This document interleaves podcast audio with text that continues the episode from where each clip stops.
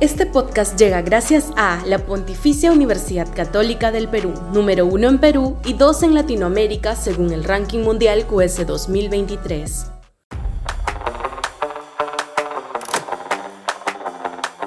Informe CIT, más sal en la herida.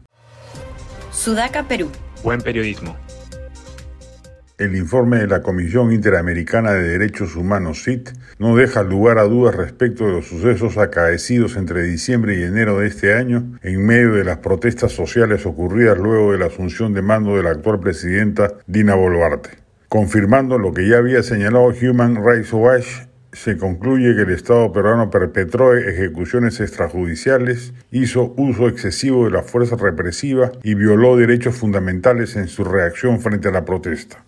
Ya de este tema no debería caber duda. Sendos informes periodísticos y misiones internacionales constatan que las Fuerzas Armadas y Policiales se excedieron en sus actos y que corresponde de parte del gobierno una actitud distinta respecto del acontecido. Según señala el diario La República, entre las recomendaciones que ha hecho la CIT está el diseñar e implementar desde el más alto nivel del Estado una estrategia de diálogo genuino con enfoque étnico y territorial diseñar una política pública con alcance nacional y con perspectiva de derechos humanos que esté dirigida a la eliminación y prevención de la discriminación y estigmatización de personas con base en su origen étnico, racial o condición socioeconómica adoptar un plan permanente y obligatorio de capacitación y evaluación para las fuerzas de seguridad que intervienen en manifestaciones, tomar medidas de reparación integral para las víctimas de violaciones de derechos humanos en el contexto de las protestas sociales, aumentar el número de fiscalías especializadas en derechos humanos para que tengan presencia en todo el país. Lo más importante de los informes que se han presentado no es tanto la denuncia de lo sucedido, más o menos reconocido por todos, sino la indolente reacción del gobierno con afán de minimizar lo ocurrido y por ende sin, ánimo alguno de realizar acciones de reparación y enmienda de los excesos cometidos.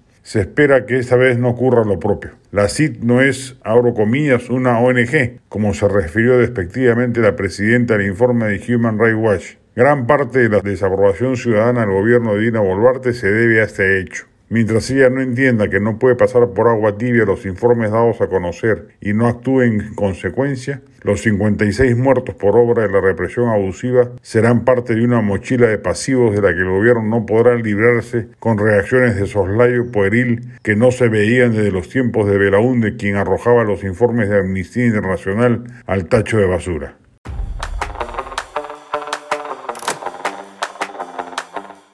Este podcast llegó gracias a AFE, operador logístico líder en el mercado peruano que brinda servicios de almacenaje, transporte de carga, courier y cómics.